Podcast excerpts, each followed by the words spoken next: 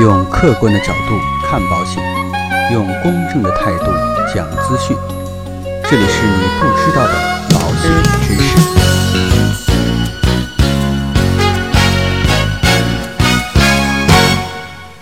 好，各位亲爱的朋友们，那今天呢，跟大家一起来聊一个有关于投资理财方面的一些内容，如何才能挑选出表现良好的基金？那基金这种理财方式啊，很多的朋友或多或少的都听过，但是呢，究竟什么是基金？不同种类的基金又有什么样的特点呢？市面上有这么多的基金，那我们普通人应该怎么去选择呢？今天呢，就这样的一个话题跟大家一起来交流一下。那如果想要知道如何去选购基金，我觉得首先啊，大家要了解一下什么是基金，以及不同基金的相关的特点有哪些。什么是基金呢？其实说白了，就是大家把这个自己的钱呐，把它搜集到一起，然后委托一个公司来给大家进行管理。你比如说啊，比如说你买了一千块钱的国泰成长优渊和这样的一个基金，其实就相当于你把这一千块钱啊。交给了国泰基金的管理公司，他呢就会拿着你的这些钱呢去购买股票啊、债券呐、银行存款呐。最后呢，你能否赚钱，或者说赚多少钱，就直接直接可以看呐这个基金的净值就知道了。而且呢，这笔钱呢是放在银行进行托管的，又相对来说可以保证你的资金的安全。当然呢，基金呢也分为四种：货币型的基金。债券型的基金，还有股票型的基金，还有一个叫混合型的。当然，混合啊，那就是大杂烩了。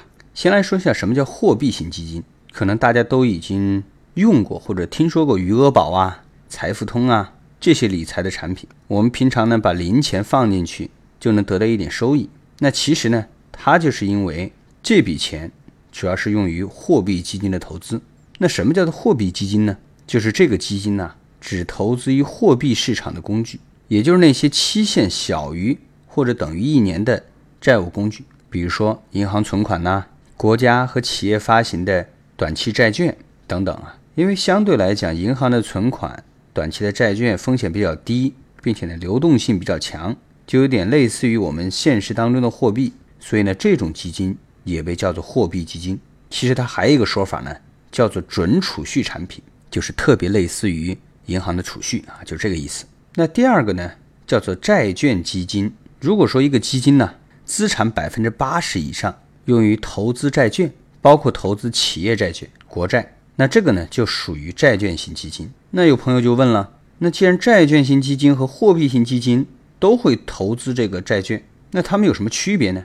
其实这个区别啊也很简单，货币型基金投资债券啊，一般情况下这个期限会比较短，而债券型基金投资的这个债券。期限就会相对比较长，而且啊，货币型基金只投资货币市场的工具，而债券型基金除了债券也可以投资股票啊，所以呢，债券型基金呢，相对货币型基金就有一定的风险性，但是呢，从长期来看，收益也会更高一些。第三个呢，就叫做股票型基金，那和上面的定义啊相类似，基金的资产百分之八十以上用于投资股票。那这个基金呢，就属于股票型基金。那你说这个基金有什么样的特点呢？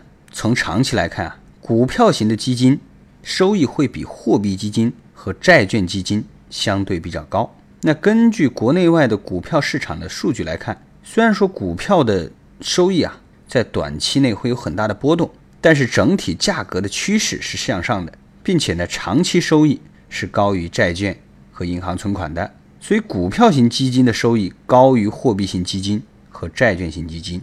再者说来呢，和直接投资股票相比，股票基金呢还可以帮我们去分散风险。因为投资股票型基金，其实实际上就是买了一篮子不同的股票。那这样做呢，就可以分散投资来降低风险。所以呢，投资股票型基金呢，不仅可以获得比较高的收益，而且从整体的情况来看，风险。比直接投资一种类型的股票稍微低一些，可谓一举两得呀。那第四个呢，就叫做混合基金了。那混合型基金呢，就是指资产又能够投资股票、债券，也可以适当去投资货币市场的相关的工具。它的特点呢，就是投资比较灵活，比如说，基金经理如果说看好股市，就多投一些股市，就可以获得比较高的收益。如果他觉得股市行情不是太好，那就可以多投一些债券来隔离风险。那由于混合型的基金风险比股票型的低，但预期收益呢又高于债券型基金和货币基金，所以呢，混合基金尤其适合那些风险承受能力一般，但是呢又希望在股市上获得比较高收益的伙伴们。当然啊，除了上面说的基金之外，大家可能还会听过一些其他的基金，比如可转债的基金、指数基金、分级基金等。其实啊，这几类基金都可以归纳到这四种基本的基金当中。以后啊，我们有机会再跟大家去聊。那刚才说了定义和分类，那市面上这么多的基金，我们应该怎么去选择呢？首先啊，我觉得先给大家提个建议：根据自己的投资期限和风险承受能力去选择，究竟自己适合哪一类的基金。比如呢，你是适合去投资这种股票型的基金呢？还是债券型的，然后再去选择具体去投资哪一支基金，这个是应该是一个我们选择的顺序。那怎么根据自己的投资期限和风险承受能力去选择基金的种类呢？这个就要看你的风险承受能力了。如果说你的风险承受能力比较低，并且呢投资期限比较短，那就不用说了，直接选这个货币基金或者债券基金都可以。如果说呢投资期限比较长，并且呢，风险承受能力又比较高，那就可以去选一些混合基金和股票型基金，都是可以的。举一个例子啊，比如说你有一笔闲散的资金，想做长期投资，大概二十年到三十年，而且呢，你对这个风险有一定的认识，你就可以去选择股票型的基金，甚至是投资中小企业的中小盘股票基金。如果你在为孩子准备上大学的教育费用，投资期限啊，大概在十年左右。这个时候呢，你就要去选择相对来讲比较稳重一点的，比如说啊，持仓大型企业的大盘股票基金，或者呢，在股票型基金的基础之上配置一些债券基金。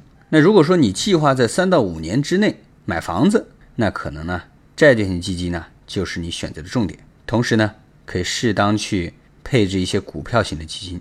如果你的投资时间更短，抗风险能力相对来讲比较低，那基本上。就要去选择那些纯债型的基金，或者是就是货币基金了，因为这样的基金风险相对比较低，可以在大概率的情况之下保障你的钱至少不会亏本。那最后呢，我们就要看一看啊，怎么去选择具体的基金呢？第一个就要看基金的业绩。那很多的朋友啊，喜欢选择那些短期业绩比较好的基金，比如说啊，看这个半年以来。或者是近一个月的收益啊比较靠前的基金，其实呢，除了看短期的收益，长期稳定的收益啊是最为重要的。所以呢，建议大家结合这个短中长期的业绩来综合选择。那如何去结合短中长期的业绩呢？这里有一种叫做四四三三法则。具体来说呢，首先要看中长期的指标。第一个四呢，表示最近一年收益率排名。在同类基金的前四分之一。第二个四呢，表示近两年、三年、五年以及自今年以来业绩在同类基金的前四分之一。其次呢，再来看短期的指标。第一个三呢，表示最近的六个月的收益排名在同类基金的前三分之一。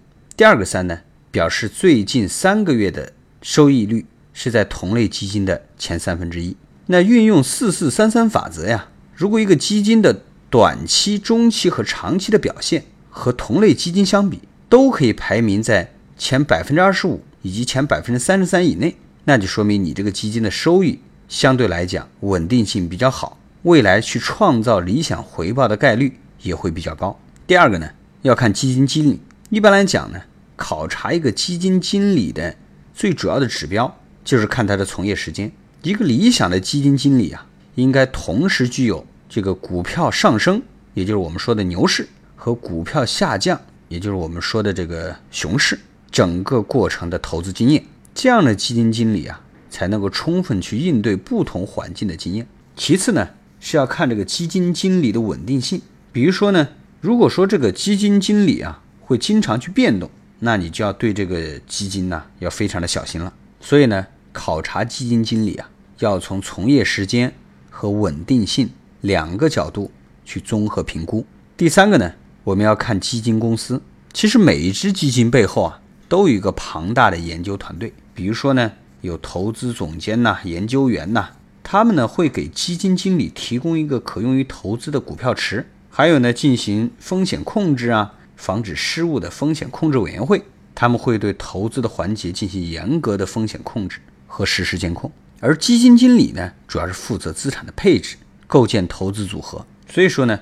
基金公司啊，像一个足球队，基金经理呢就相当于是前锋，研究员呢就相当于是中场，而风险控制啊就相当于是后卫。